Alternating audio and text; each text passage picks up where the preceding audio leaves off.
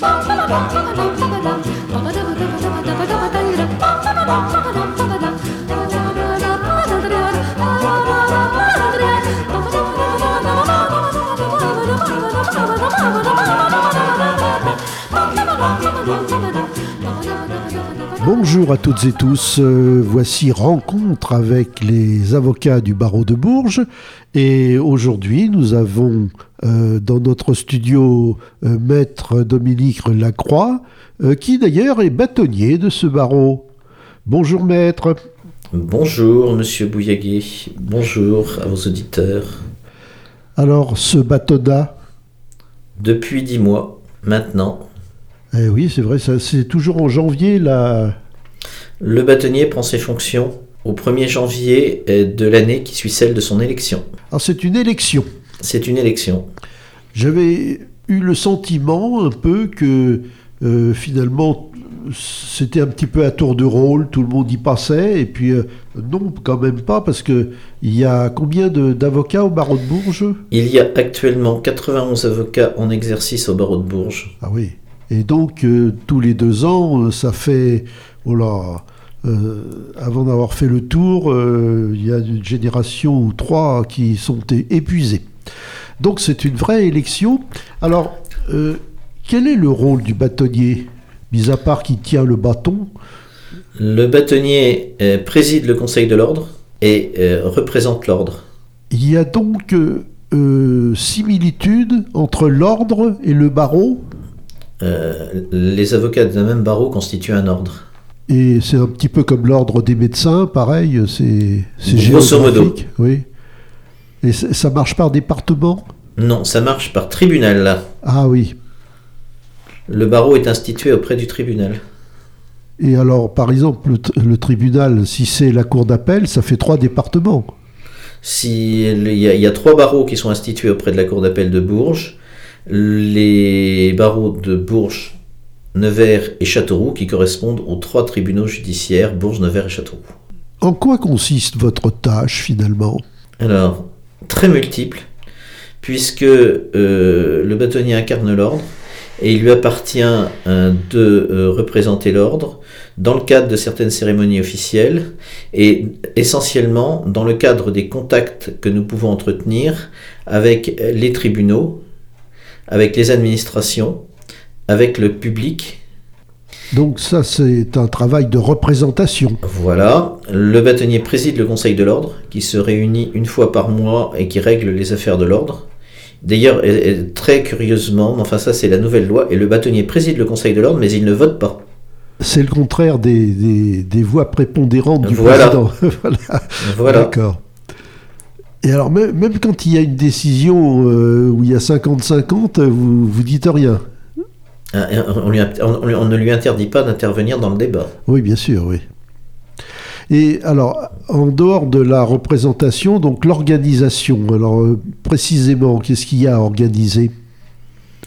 Ne serait-ce que euh, une bonne partie de mes activités consiste à désigner euh, les avocats euh, qui sont commis d'office ou qui interviennent au titre de l'aide juridictionnelle. Le bâtonnier, euh, c'est une grande partie de mes activités, puisque vous savez, quand un justiciable a besoin d'un avocat, il fait une demande, notamment au pénal, et, et lorsqu'il se trouve démuni, et dans ce cas-là, c'est le bâtonnier qui désigne. Et les, désignations d'office occupent une grande partie euh, de euh, mon activité et de celle d'un membre du Conseil de l'ordre qui désigne avec moi. Vous faites pas ça tout seul? Non. Et alors, euh, comment vous désignez vous, vous consultez vos confrères ah qui ben est disponible Il y a des listes. C'est des listes. Et alors, c'est un turnover systématique C'est pas possible. Pour une bonne raison c'est que euh, si une partie des désignations ne pose pas de difficulté et qu'on a le temps euh, de euh, les régler, il arrive très souvent que nous soyons saisis en urgence. Alors il y a la permanence, dans ce cas-là, qui assure, mais parfois il nous appartient de prendre une décision.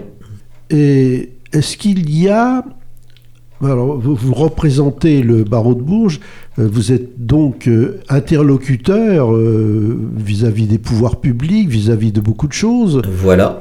Euh, euh, bon, vis-à-vis du parquet, je suppose, euh, de la Oui, préfecture, tout à fait. euh, des forces de police, Oui. Du gouvernement. Hum, on a correspondu avec le ministère pour euh, régler euh, les conventions euh, d'aide juridictionnelle, article 91. Mais euh, sinon, euh, on c'est vrai que ça pourrait arriver, mais jusque-là, j'ai pas été trop sollicité par le problème. Il y a une super euh, organisation de tous les, tous les bâtonniers de France, je crois. C'est pas une super organisation, c'est la conférence des bâtonniers qui est une institution euh, ancienne euh, qui réunit tous les bâtonniers euh, des barreaux de province, ou la plupart, une très grande majorité, et qui se réunit en règle générale une fois par mois à Paris. Une fois par mois, oui, ça fait quand même un rythme. Oui, mais on n'y va, on y va pas systématiquement une fois par mois. On y va quand il y a des décisions importantes à prendre.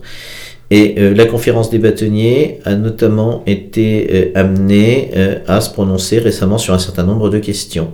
Euh, lorsque vous plaidez une affaire, parce que euh, je rappelle que le, bâtonnier du barreau, euh, il continue d'exercer. hein, Alors, c'est une question qui a occupé effectivement la conférence des bâtonniers.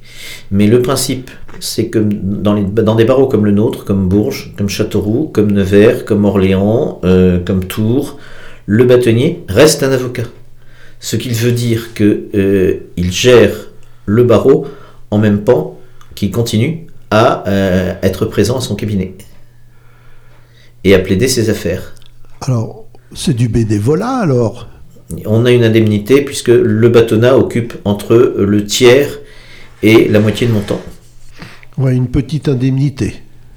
Oui, c'est pas d'un montant très. C'est Oui, qui- pas. euh, on, ne- on ne le fait pas pour l'argent, rassurez-vous. Oui, qui ne correspond pas à, à la tâche. Oui, parce que c'est euh, finalement, c'est quand même une organisation. Oui. Et alors, au-delà de, de l'organisation, on va dire, des tâches euh, euh, habituelles du bâtonnier, est-ce qu'il y a une sorte de politique du bâtonnat, c'est-à-dire euh, des, des, des idées qu'on souhaite faire passer parmi la profession, etc. Est-ce que, est que vous avez comme ça des, je sais pas comment dire, des, choses à faire passer euh, à vos collègues Euh, quand on exerce un mandat, on a toujours quelques idées directrices. C'est mon cas. Je voulais notamment qu'à l'issue euh, des, perturbations importantes qui ont été entraînées par l'épidémie de Covid, on en revienne à de véritables audiences et non pas seulement à des audiences de dépôt. Et euh, je souhaitais aussi euh, que euh, les contacts, qui étaient devenus beaucoup plus difficiles du fait de l'épidémie et où personne ne voulait se voir sinon par téléphone, par mail, que les contacts de vive voix reprennent, ce qui s'est fait. Alors dites-moi, les contacts de vive voix quand on est 91, euh, c'est c'est pas simple. Le bâtonnier a le numéro de téléphone portable de tous ses confrères. Eh ben, voilà un pouvoir de nuisance terrifiant. Non, mais euh, c'est vrai que on est en... le, bâtonnier est très souvent appelé euh, par euh, ses confrères lorsqu'il rencontre une difficulté, qui viennent lui demander un conseil ou une suggestion, ou simplement le tenir informé. Voilà. Et puis je suppose qu'il y a des réunions, euh, peut-être pas statutaires, mais Si. régulières. L'Assemblée de l'ordre se réunit une fois par an. Le Conseil de l'ordre se réunit une fois par mois. Euh, et plus des assemblées euh, or- ordinaires, des réunions du Conseil de l'ordre euh, surnuméraires se produisent, notamment lorsqu'il faut rapidement désigner un rapporteur, même si maintenant on le fait un peu par WhatsApp, puisque le Conseil de l'ordre peut délibérer par WhatsApp sur des questions qui ne sont pas trop importantes. L'Assemblée de l'ordre s'est réunie très souvent lorsque nous étions en période de grève, avant mon bâtonnat. Oui, il faut préciser qu'avant l'épidémie de Covid, paf, il y a eu aussi euh, un, un bon trimestre hein, de paralysie à cause euh, de- de- des problèmes de retraite. Euh, Oui. ça, ça a l'air calmé, ça, pour l'instant, les retraites. On en parle, mais plus pour les avocats. Euh, j'ai participé euh, dans ma carrière à un certain nombre de grèves et notamment à deux grèves importantes. La première grève, c'était il y a quelques années au sujet de l'aide juridictionnelle. La deuxième grève, euh, c'était en ce qui concerne les retraites. Force est de constater, en ce qui concerne l'aide juridictionnelle, alors qu'on voulait nous la supprimer, le système était réformé dans un sens favorable, puisque euh, maintenant, lorsque nous intervenons euh, en commission d'office, l'aide juridictionnelle est accordée d'office et euh, l'État recouvre sur le justiciable qui a les moyens de rémunérer son avocat le montant des indemnités qu'il a allouées à l'avocat. Ça s'appelle l'aide juridictionnelle garantie et ça fonctionne très bien, sous réserve des ajustements puisqu'il a fallu se mettre à une nouvelle culture. en ce qui concerne les retraites, c'est vrai que le Covid nous a rendu service, mais euh, la réforme a été stoppée. Et euh, ça va être extrêmement difficile de la remettre sur les rails. Je pense qu'il n'en est même pas question actuellement. À chaque fois qu'il y a eu euh, une grève importante, la profession a fini par obtenir ce qu'elle voulait de façon directe ou indirecte. Oui, paradoxalement, les, luttes sociales, on peut appeler ça comme ça, euh, sont plus efficaces chez des professions indépendantes que dans des salariés d'entreprise. C'est un petit peu curieux. Alors, je ne m'exprimerai pas sur la question, mais les greffes que nous avons euh, effectuées ont, été, c'est un constat. Elles ont été, en règle générale, suivies des faits. Alors, il faut dire aussi. Chacun en tirera les conséquences qu'il souhaitera. Il faut dire aussi qu'il y a un effet immédiat, c'est que si l'avocat euh, n'est pas présent, le procès est reporté tout simplement. Le système s'en c'est très clair. Oui, c'est ça, oui. Donc c'est quand même un pouvoir euh, important. Bon, euh, alors, quelle, quelle, est votre envie de changer des choses éventuellement, de d'impulser certaines idées parmi... Euh, je ne suis pas un révolutionnaire. Je souhaite des évolutions prudentes suivant euh, le système qui fonctionne toujours, qui consiste à ajouter un élément nouveau à un système bien établi et à ne modifier le nouveau système que lorsque celui-ci fonctionne et à ne surtout pas faire la révolution permanente qui euh, débouche sur ce que nous savons. Oh, on est en révolution permanente là. Je pense que euh, il faut parfois savoir évoluer doucement. Oui, euh, c'est vrai qu'il y a peut-être parfois un goût de, la réforme. Oui, c'est vrai. Je ne suis pas euh, malade de la réformite. Voilà, ah oui, c'est ça, le, le mot c'est la réformite. Il y a eu les réunionites aussi, la réformite. Voilà, j'ai connu l'arrivée de toutes ces choses. La médiation, qu'est-ce que vous en pensez? Alors, de plus en plus, on réfléchit à des modes alternatifs de règlement des litiges, et la médiation en fait partie. Ça, c'est une réforme euh, dont on parle depuis un moment déjà. Oui, et on est en train de la mettre en œuvre. Oui, parce qu'il y a la réforme et puis sa mise en œuvre après. Voilà. Et c'est... Un certain nombre d'avocats du barreau de Bourges ont suivi euh, euh, dans des conditions extrêmement difficiles, puisqu'on était en, période, en période d'épidémie de Covid, euh, une formation de deux ans et ont tous obtenu leur diplôme de médiateur. Ah, il y a un diplôme spécial Oui. Ça, ça pourrait faire partie des spécialités d'un avocat Oui. Ah, d'accord. Et c'est une formation qui se passe où Comment? C'est une formation qui a été organisée avec des cours en présentiel et en distanciel. Et la rédaction d'un mémoire et un examen. Quelle différence il y a entre l'exercice habituel de l'avocat, qui est euh, le, conseil, donc un conseil, c'est son nom officiel d'ailleurs, hein, et, puis le médiateur? La médiation, ça consiste peut-être à institutionnaliser ce qui se fait déjà, c'est-à-dire la recherche d'un accord sans passer par le tribunal. Et le tribunal n'a pas euh, vocation à faire ça aussi? Il était euh, indiqué euh, autrefois dans le code de procédure civile que l'office du juge était de concilier les parties, mais euh, les juges n'ont plus le temps. Ah. Alors il y, a- il y a un exemple, à mon avis, qui fait partie de ça, de, de la médiation, c'est le, le divorce sans juge. C'est ça de la médiation finalement? Oui, oui, c'est un exemple de médiation d'ailleurs réussi, très réussi, puisque euh, on arrive, je crois qu'il y a pratiquement euh, entre 40 et 50% euh, des divorces qui sont des divorces par consentement mutuel par acte d'avocat enregistré chez le notaire. Et c'est vrai que ça donne d'excellents résultats. C'est un choix qui est fait généralement au début du divorce. Et puis, euh, un minimum de bonne volonté de chaque côté. Mais souvent, le fait euh, qu'on recourt à deux avocats euh, plutôt euh, qu'à un seul a des conséquences qui sont, à mon avis, assez bénéfiques. La première chose, c'est que les gens n'ont pas l'impression que l'avocat a pris parti pour l'un ou pour l'autre. Chacun a le sien. Oui, oui, oui. Bon, la deuxième solution, c'est qu'effectivement, on va pouvoir discuter. On- il va falloir discuter de ce qu'on va faire. Étant précisé eh, que euh, tous les points ne sont pas en discussion, et on va se concentrer euh, sur ce qui pose problème. En général, euh, la répartition des biens et la garde des enfants. Alors, le- ça c'est le troisième euh, avantage, c'est qu'on peut commencer le divorce par consentement mutuel qu'une fois qu'on a réglé euh, le sort des biens.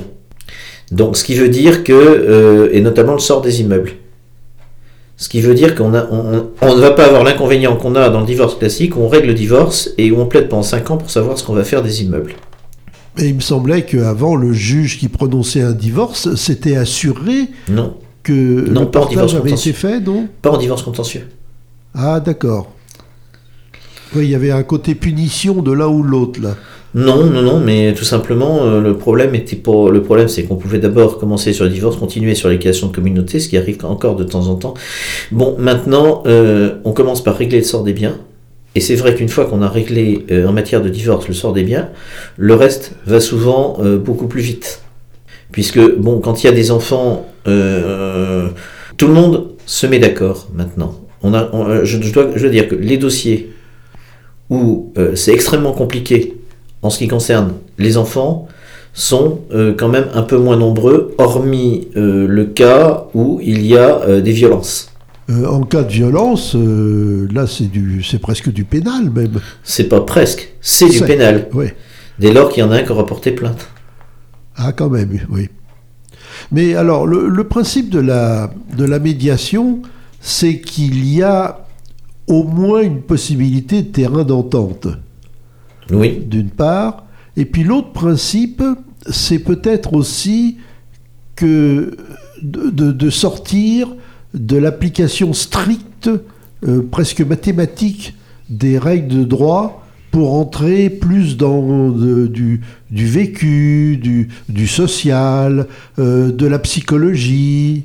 J'ai cru comprendre Oui, que c'était un peu ça. c'est vrai. Et, et- et c'est- le, le tribunal ne fait pas ça, jamais. Il y a pourtant des experts psychologues, il y a, il y a des tas de Oui, mais les- gens, les des enquêtes de... Oui, mais bon, non, le tribunal fait pas ça, euh, non.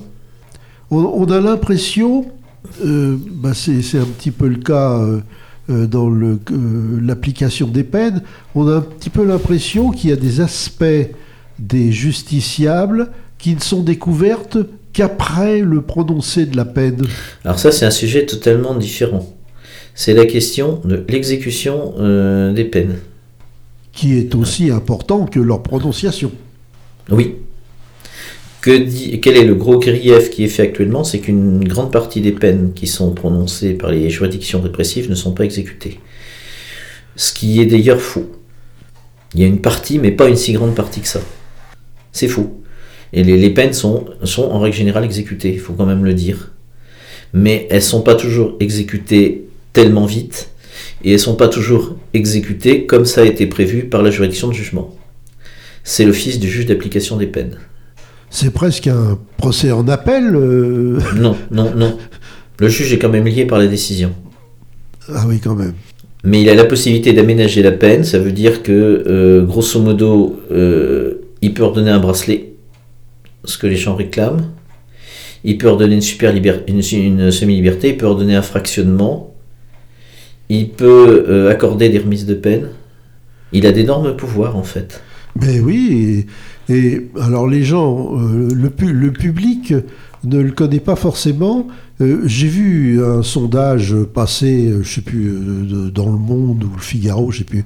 Euh, euh, 75% à peu près, enfin les trois quarts des Français, estiment que la justice est trop laxiste, alors que toutes les statistiques vérifiables disent le contraire en- en réalité. Et j'ai l'impression que, La justice n'est pas laxiste, la justice manque de moyens. Oui, elle, elle est, on dit laxiste parce qu'elle est lente, en fait. C'est plus ça, quoi. Et là, le, le bâtonnier, il a quelque chose à dire, il a, il, il a des, des souhaits à faire remonter, je sais pas. euh, Le bâtonnier ne s'exprimera pas sur cette question. Bon. Mais il peut euh, ne pas s'exprimer sur la question. Du moins en public. Voilà, c'est ça. Et puis euh, euh, que ça fasse partie de son travail, que de. C'est évident. Voilà, d'accord. Alors, euh, vous en avez encore pour euh, plus d'un an. Oui. Voilà.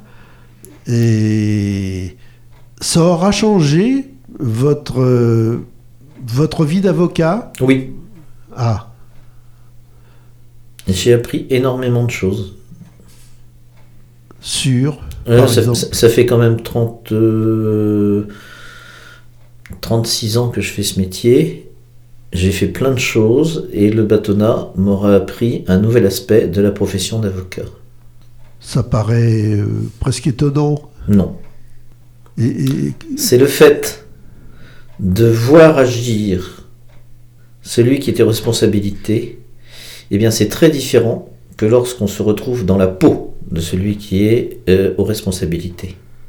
ah oui, La vision est totalement différente. Oui. La façon d'agir est totalement différente et on se rend compte d'un certain nombre de choses qu'on ne pouvait pas soupçonner avant.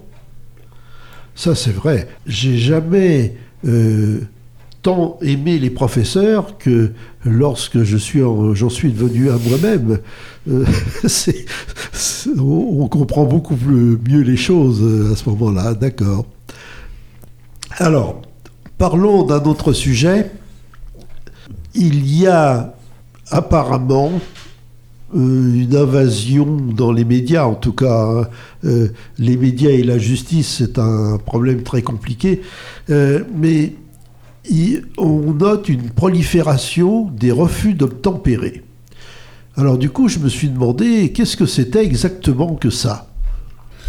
Alors, est-ce qu'on note tout d'abord une prolifération ou une médiatisation? Oui, bah, c'est le problème euh, habituel, ça. Euh, c'est comme la justice laxiste. euh, c'est le ressenti des, des gens qui n'est pas forcément la réalité. hein. C'est la question de savoir si la justice doit être rendue dans les prétoires ou sur BFM TV. Oui. euh, alors, euh, c'est c'est pas le Sans meilleur commentaire exemple. particulier pour un journaliste. C'est pas le meilleur exemple, voilà. Non, mais c'est vrai. hein. Euh, et puis- et le principal euh, problème, c'est peut-être que les médias se repaissent de l'émotion, je pense, euh, alors que la justice essaye plutôt euh, la raison, il me semble. Alors, c'est vrai que les trains qui arrivent à l'heure n'intéressent pas les journalistes. Oui, c'est vrai. Sauf quand ils le prennent eux-mêmes. Voilà. Revenons à notre refus d'obtempérer. Qu'est-ce que c'est exactement? Le refus d'obtempérer. C'est le fait de ne pas obtempérer à une sommation euh, d'un un officier, euh, de- d'un agent de la force publique. Identifié comme tel? Oui, en règle générale, oui. Oui, c'est-à-dire que euh, un policier en civil, euh, il faut qu'il puisse prouver. Qu'il ait son brassard et qu'il ait fait les sommations réglementaires, oui, c'est évident. Bon, et euh, c'est vrai que ça pose des problèmes. Et, c'est vrai que euh, ben il y a de plus en plus, mais ça c'est un phénomène sociologique et non pas un phénomène juridique, une défiance, voire un rejet euh, de l'autorité. Et le refus d'obtempérer en est la manifestation juridique. Alors, d'un côté, on dit, on pense que la justice est laxiste, et d'un autre côté, on la craint de plus en plus, ce qui est paradoxal. Euh, on a un petit peu l'impression que le refus d'obtempérer est uniquement lié à, l'infraction routière ou au contrôle routier. Et en fait, euh, euh, c'est un délit, je crois c'est ça, hein. c'est un délit qui est tout à fait général, qui s'applique aussi bien au refus de présenter ses papiers à un policier qui en fait la demande, etc. Oui. Ça, c'est pas obligatoirement en matière de sécurité routière. Le refus d'obtempérer correspond à la situation dans laquelle un contrevenant refuse de se soumettre aux ordres des forces de police. Quelles que soient les circonstances, donc. Euh, il y, y, a eu une réforme de ça Il y a un texte particulier euh, le fait pour tout conducteur de mettre d'obtempérer et une sommation de s'arrêter émanant d'un fonctionnaire ou d'un agent chargé de constater les infractions et muni des insignes extérieurs y apparents de sa qualité est puni deux ans d'emprisonnement et de 15 000 euros d'amende. Ah, deux ans d'emprisonnement et 15 000 euros. Voilà, ça c'est... Euh, Plus suspension de permis, travail d'intérêt général, jour amende, etc. Annulation du permis de conduire, etc. C'est autre chose Confiscation du véhicule. Oui, non, c'est un délit. Voilà, tout à fait, oui. Bon. il y a des contraventions qui deviennent des délits, évidemment, mais euh, je note que dans votre article très précis, euh, il y, a... quand même le mot conducteur. Alors, il y a le refus d'obtempérer et la rébellion. Ah, oui, alors, la rébellion. Outrage, les, forces de police, en fait, se plaignent du fait que maintenant, euh, il y a des gens qui s'arrêtent pas, qui refusent de déférer une sommation, que ce soit au volant d'un véhicule ou en dehors. Oui. Bien. Et euh, c'est vrai que lorsque euh, on se trouve face à un conducteur, c'est un peu plus compliqué. C'est un peu plus compliqué parce que euh, il a une voiture et une voiture, ça peut très rapidement devenir quelque chose de dangereux. La voiture peut être une arme. Voilà. Par destination. Une arme par destination, tout à fait ou euh, même sans penser arme, quelque chose de dangereux qui peut facilement causer des blessures aux forces de police ou un tiers. Alors, euh, précisons les choses. Euh, on pourrait penser que le refus d'obtempérer fait partie du jeu de gendarmes et de voleurs, en fait, un petit peu. Non. et là, il y a un problème de sécurité publique qui se greffe là-dessus. Non, ça ne fait pas partie du jeu. Euh, quand on a, une, quand, on a un ordre d'arrêter d'un officier de police judiciaire, on s'arrête. Ou d'un, le terme est impropre d'un agent euh, de la force publique euh, muni, des insignes de ses fonctions, on s'arrête, c'est tout. Alors, si on parle beaucoup de ces refus d'obtempérer, c'est d'abord parce que ils se multiplient. oui. Je, je, ne sais pas trop bien pour quelles raisons mais une des, principales raisons est d'une part le permis à points qui a privé de permis de conduire beaucoup de gens euh, qui estiment ça injuste. Et c'est vrai qu'un permis est supprimé euh, sans qu'on ait jamais vu un juge. Hein.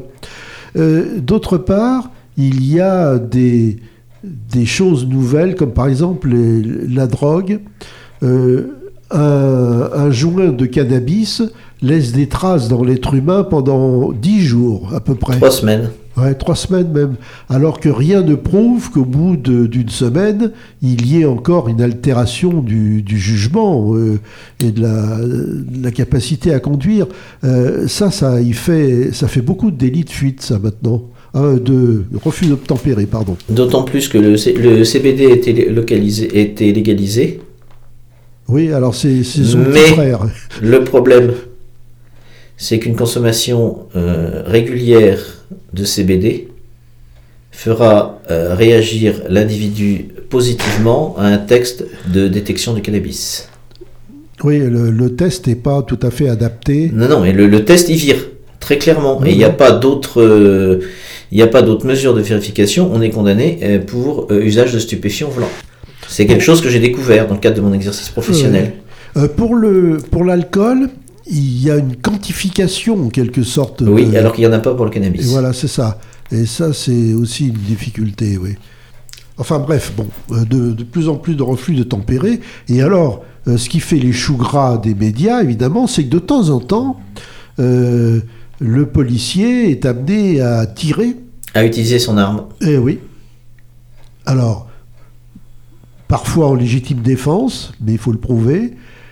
Parfois pour protéger la société. Et Parfois pour protéger ses collègues ou un tiers, mais c'est les problèmes qui sont posés par l'application de l'article L431 et quelque chose du Code de la sécurité intérieure.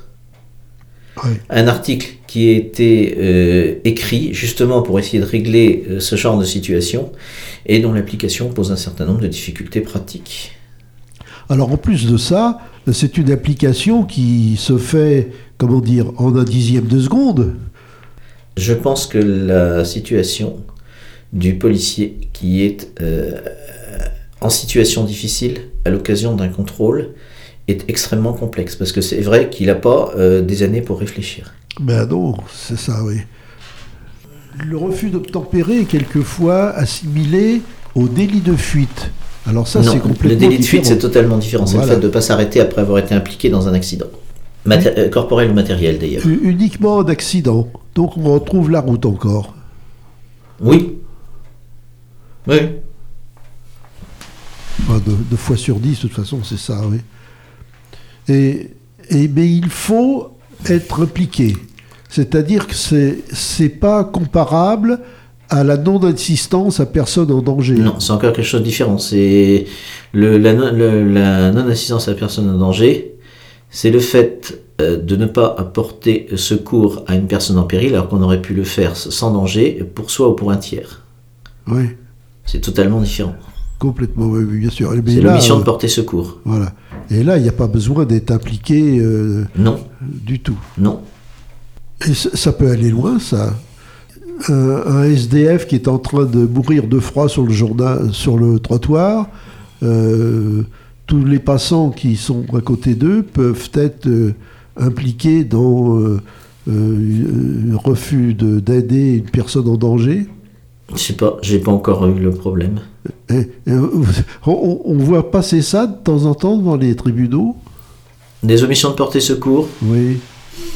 Hmm, je l'ai vu dans un dossier euh, particulier, donc j'en parlerai pas, puisque Oui. l'affaire est encore récente. Ah oui. Et euh, bon, je l'ai vu dans la cour d'assises dans un dossier particulier. Euh, il y a dans les violences familiales, souvent, il y a ça, une, un des membres du couple peut être incriminé de, de, de non-assistance à personne en danger si ses enfants sont battus ou voire pire par le- par l'autre membre. Oui, non, mais ça c'était la maman autrefois, c'est quand même relativement rare les poursuites. Mais je l'ai, on- je l'ai, je l'ai aussi dans un autre dossier, mais je, encore une fois, c'est en cours à l'instruction, donc euh, pas Ah, de. bah alors là, oui, on ne parle pas des Non, affaires. instruites. moi je fais pas les. Il y a des affaires récentes où manifestement les journalistes ont tous les procès-verbaux. Moi, c'est pas mon style. oui, ça c'est amusant, ça, vous voyez. Oui, non, mais bon, euh, le code de procédure euh, pénale dit que l'instruction est secrète et Oui. que seul le procureur de la République peut faire un communiqué. Alors tout dépend de ce qu'on dit dans le de ce que le procureur de la République indique dans le communiqué. Pour moi, j'en suis resté au stade où le code de procédure pénale dit qu'en règle générale l'instruction est secrète, avec un certain nombre quand même euh, de de tempérament et notamment ce tempérament essentiel qui veut que maintenant les débats euh, sur euh, la liberté ou la détention provisoire se déroule en audience publique, même si l'instruction est secrète.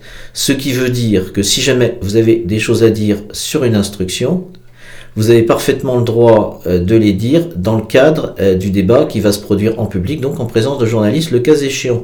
Et c'est probablement là une source légale où les journalistes viennent euh, piocher les éléments dont ils se servent pareil Oui, d'accord. C'est le ultérieurement fameux- pour, se, pour parler de l'affaire. C'est le fameux juge des libertés, c'est ça? Voilà. Et oui, qui Oui. est encore différent du juge d'instruction. Alors ça, ça mériterait encore une... euh, Un long développement, Euh, mais de, long, de très long développement, puisque euh, c'est l'histoire, c'est les suites d'Outreau, Ah oui, oui, en effet, oui. où on a créé le juge des libertés, on a enlevé au juge d'instruction le contrôle de la détention, et on a créé euh, le juge des libertés. Oui, c'est vrai. Et ma foi, est-ce que c'est une bonne réforme ou pas? En fait, le, la question se pose assez peu. Hein. Alors, le bâtonnier ne s'exprimera pas sur cette question. D'accord. Alors, mais c'est paradoxal ça, parce que euh, le, bâtonnier devient muet presque. Non, le bâtonnier est tenu à une obligation de réserve dans la mesure où tout ce qu'il peut dire peut euh, concerner euh, ou peut engager le barreau.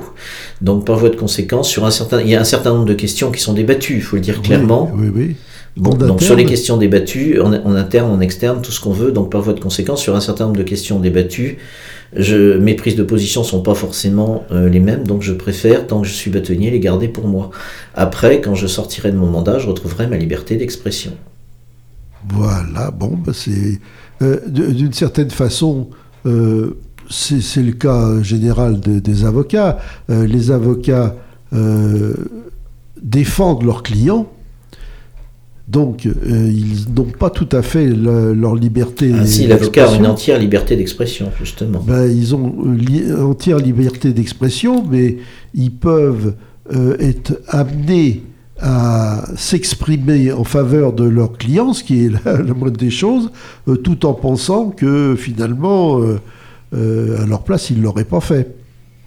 Mais ça, c'est le rôle de l'avocat au départ. Hum, hum, l'avocat est censé être la voix de son client ou du moins à l'aider à s'exprimer pour, sa pour euh, sa défense. C'est ça. Mais il s'exprime euh, pour euh, une cause. Il s'exprime dans l'intérêt de son client. Voilà, c'est ça. Ce qui ne veut pas dire qu'il s'associe à n'importe quelle ânerie. Voilà. Il faut le dire clairement aussi. Alors ça aussi, c'est une chose qu'il faut installer dans les médias. on a vu comme ça des avocats de, de, criminels que la foule voulait pratiquement lyncher.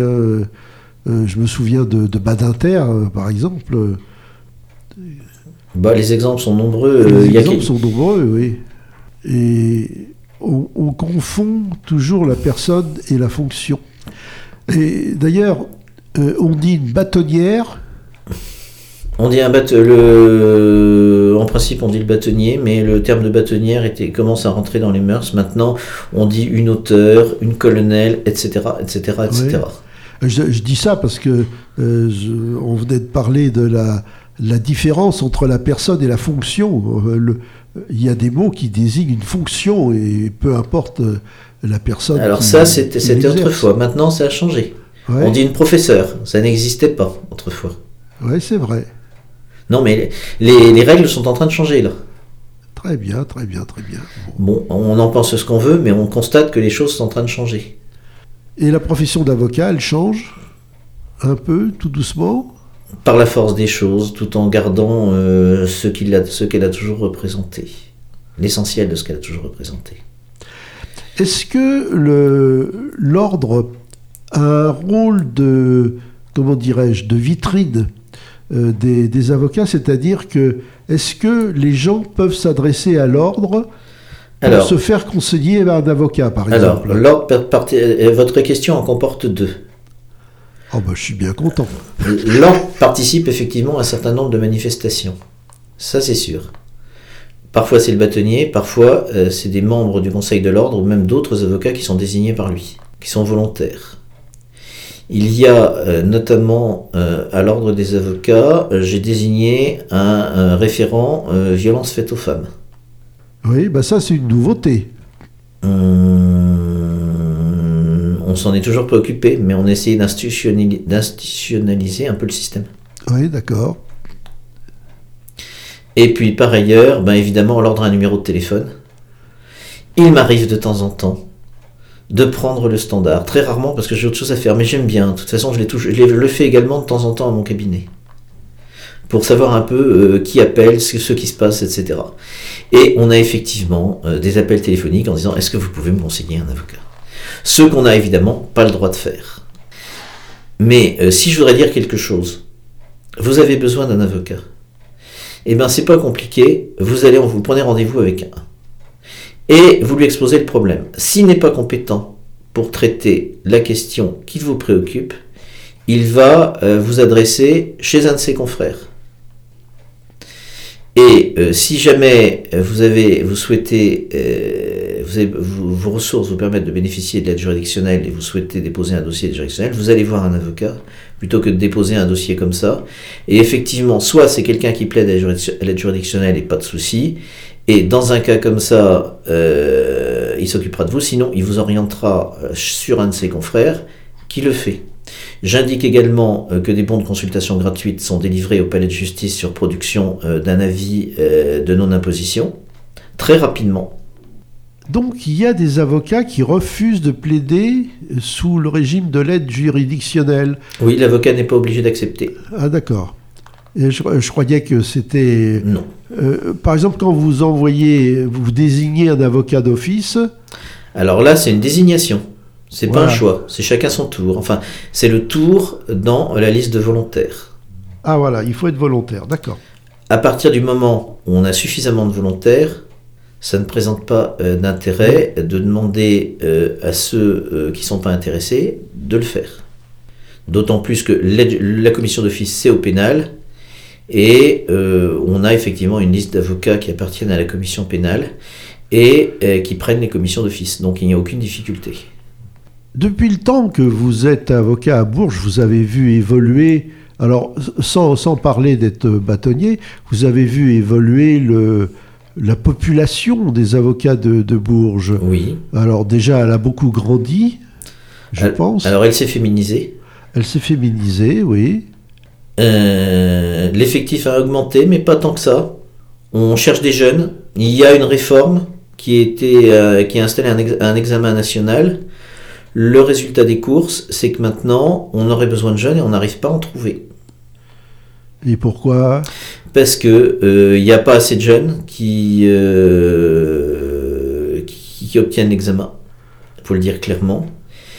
Euh, et puis aussi parce que euh, les jeunes qui sont dans les écoles que nous finançons à Poitiers et ailleurs vont euh, pour une très grande majorité d'entre eux à Paris. C'est un petit peu comme pour les médecins, ça. C'est a- exactement la même chose. Ouais, ouais, il y a des Alors, il a- n'y a, pas de désert d'avocats encore. Ça commence dans Ça certains commence. endroits. Allez voir du côté de... Non, euh, non, je dis, je dis, euh, obligation de réserve. Mais il y a des endroits où il commence à y avoir beaucoup moins, de- plus assez de monde. Ah oui, quand même. ouais. Mais euh, je sais que euh, quand un jeune euh, prend contact en disant je cherche un stage, on lui en trouve, sans, enfin je cherche une collaboration puisque le stage a été supprimé, on lui en trouve une sans aucune difficulté. Oui, il y a, euh, les jeunes sont les bienvenus, donc. Les bâtonniers euh, du ressort de l'école des avocats, euh, c'était ma première euh, sortie en tant que bâtonnier. Je suis allé à l'école des avocats de Poitiers pour parler du barreau de Bourges en essayant euh, de recruter, avec le désir d'essayer d'arriver à recruter quelques jeunes. Je pense que j'ai réussi à en trouver deux, ce qui est déjà euh, énorme, énorme. D'accord, il, euh, il faut, euh, il faut aller les chercher, alors. Voilà. Eh ben, on ne penserait pas à ça comme ça. Mais c'était déjà le cas quand j'ai prêté serment. Et puis il y a une où euh, pratiquement on, a- on- on- on entrait dans l'école au mois de novembre, on sortait au mois de novembre suivant, et au mois de décembre, un mois après, on avait trouvé une collaboration pendant un an. Et là, c'est exact, c'est c'est la même chose qui recommence. Ouais, ouais. Euh, D'une certaine façon, et on pourrait penser donc à des difficultés de recrutement, quoi, un peu. Euh, J'ai l'impression que pour la pénurie de juges que l'on dénonce régulièrement, euh, tout le monde, euh, il y a un petit peu une partie de cela aussi, c'est que euh, des juges, il y a des postes, l'État prévoit des postes et est prêt à les financer, mais ils ne sont pas pourvus faute de candidats. Si, Si Si, mais ce qu'il y a, c'est qu'ils sont pourvus moins vite. Puisque euh, le problème, c'est que c'est un problème à Bourges. hein. C'est un problème pour tout, à Bourges, euh, la magistrature, mais également toutes les administrations. Alors il y a deux cas de figure. Il y a les gens du coin qui ont envie de rentrer chez eux. Moi, c'était mon cas, hein, très clairement. Et puis, euh, il y a aussi bah, les jeunes qui n'ont pas le choix. Premier poste, ben, tu prends ce qui te reste, tu vas à Bourges. Ça, alors, pour la future capitale européenne de la culture, ce n'est pas Ben oui, mais, euh, oui, mais euh, le problème, c'est quand, quand on dit à quelqu'un tu vas à Lyon ou à Paris, c'est plus simple. D'accord. Oui. Il y avait le mot limogé dans le temps, euh, bourger aussi, euh, peut-être. Non, non, mais, non, mais c'est vrai qu'on a le problème à Châteauroux, on a le problème à Nevers, on a le problème dans, dans, dans beaucoup d'endroits. en fait, un endroit est intéressant, soit si c'est une grande ville, de préférence universitaire, soit euh, s'il y a euh, une liaison euh, ferroviaire avec Paris par TGV. Il faut dire les choses clairement. hein. Ouais, ouais. Et en plus, le problème qu'on a, c'est qu'autrefois, les jeunes avocats, ils avaient euh, 23, 24, 25 ans. Maintenant, ils en ont 28, 29. Euh, quand j'ai commencé, ben, on, on- à 23 ans, on était célibataire, on vous en disait tu vas là, euh, c'était pas un problème. Maintenant, ils sont en couple, et il est bien évident euh, Oui, que euh, il faut arriver à euh, caser les deux. Oui. C'est exactement ce une que difficulté disent, à Bourges. c'est exactement ce que disent les médecins. hein. Ben voilà, non mais c'est tout à fait la question. On a, on a reporté à n'en plus finir en augmentant euh, la, la- la date de sortie des études. Et ben c'est une conséquence très logique que personne n'a vue. Oui, oui. Et, et pourquoi les études sont-elles plus longues qu'avant? La loi est devenue plus complexe alors? Non, c'est que euh, maintenant on a souhaité avoir des gens qui avaient fait euh, des études plus longues. Ce qu'il y a, c'est que euh, on, on- on constate que les gens, avant de passer l'examen du barreau, ont fait un peu autre chose. Ils ont fait des, ils ont fait peut-être plusieurs euh, masters. Ah oui, d'accord, oui. Et puis l'e- l'examen a jamais été facile. En règle générale, on réussit pas toujours de la première fois. oui. Et alors, si peu Et qu'on puis soit- euh, on a allongé la durée euh, de euh, l'école d'avocat et euh, notamment ils ont un projet, ce qu'on appelle un PPI, un projet professionnel externe. où On leur demande d'aller passer six mois dans le cadre d'une activité qui n'a pas forcément grand chose à voir avec l'activité d'avocat. Alors, quant à dire que ça n'est pas enrichissant, c'est vrai. Mais d'un autre côté, moi j'aurais préféré qu'ils aient deux mois de PPI, qu'ils aillent pendant deux mois voir ce qui se passe dans un, dans un parquet, euh, ce que j'avais fait à l'époque, chez un mandataire de justice, dans une agence immobilière, à la CGT, etc. Et qu'ils passent un peu plus de temps dans un cabinet d'avocat euh, à apprendre euh, à, à faire de la procédure. D'autant plus que le- ce qui n'était pas le cas euh, quand j'étais plus jeune, maintenant l'élève avocat il est payé. Oui, ah il oui, est convenablement payé même. C'est c'est réputé comme euh, stage d'entreprise, ça, oui. Bah, ce qu'il y a, c'est qu'avec un diplôme, euh, avec le diplôme du CAPA, on trouve du boulot sans aucune difficulté. Oui, c'est vrai, oui. Il y a d'ailleurs beaucoup euh, de. C'est un problème qu'on a avec l'école, mais qu'on avait déjà euh, auparavant. Bon, avocat, c'est 24 heures sur 24. Oui. Juriste d'entreprise dans une compagnie d'assurance, c'est 35 heures par semaine. On, on pourrait presque parler de pantouflage. C'est à peu près la même chose. On forme des gens qui après vont faire autre chose. Alors il y avait euh, autrefois, à l'époque où euh, j'étais à l'école des avocats, il y a un dédit formation, ce qui veut dire qu'il fallait rembourser la formation si jamais euh, on Ah, partait euh, avant d'avoir fait 5 ans dans la profession d'avocat. Oui, Mais la clause avait été déclarée attentatoire à la liberté individuelle par la Cour européenne des droits de l'homme. Ah, ah, pourtant c'est encore le cas, par exemple, pour l'école normale supérieure. hein. Non, de moins en moins. Oui, mais c'est dans le public, ça a été déclaré plus ou moins légal. Dans le privé, c'est interdit. Toutes les clauses de dédit formation ont été déclarées illégales euh, par à peu près toutes les juridictions de France et de Navarre. Bon, bon, bon. Puis ça, moi, ça me choque pas outre mesure, hein, je dis franchement. Mais euh, ce qu'il y a, c'est que euh, ce moi, ce que j'aurais souhaité personnellement, c'est qu'on en revienne à l'ancien système où euh, il y avait un examen qui était organisé au niveau de la faculté, ce qui permettait d'ajuster euh, le nombre de gens qui étaient reçus par rapport aux besoins euh, qu'on avait. C'est comme ça que ça se passait autrefois. C'était pas un concours, mais on avait besoin de 8 collaborateurs. euh, grosso modo, euh, le doyen de la faculté faisait le tour des barreaux et voyait à peu près pour combien de collaborateurs il y avait besoin. Et on avait. Euh, C'était pas un concours stricto sensu, mais euh, était reçu un nombre de gens correspondant approximativement aux besoins. Oui, oui, oui. C'était un système très empirique, un système probablement injuste à tel point. Mais ce qu'il y a, c'est que d'un autre côté, on avait la possibilité de passer l'examen dans plusieurs euh, centres différents, ce qui n'est plus le cas aujourd'hui. Oui. Euh, Il y avait en quelque sorte des, des millésimes plus faciles que d'autres. Oui. mais bon, ça a toujours été comme ça. Oui, je pense, euh, effectivement. Ça, a toujours, ça, ça avait l'avantage que on recrutait dans des conditions à peu près convenables. Et puis, euh, bon, euh, le- l'examen, euh, bah, l'examen était probablement différent d'un centre de formation à un autre. Moi, je sais qu'à Tours, on passait pas forcément le même examen à Poitiers qu'à Poitiers, etc. Mais tout le monde se retrouvait à l'école. Donc, ce qui veut dire qu'il y avait euh, un nivellement. Une homogénéisation. Voilà, une euh, homogénéisation. Le terme est mieux approprié. Il est plus qualitatif. Voilà. Oui, non, mais Eh bien, écoutez, nous arrivons au terme de, Oui. de cette émission.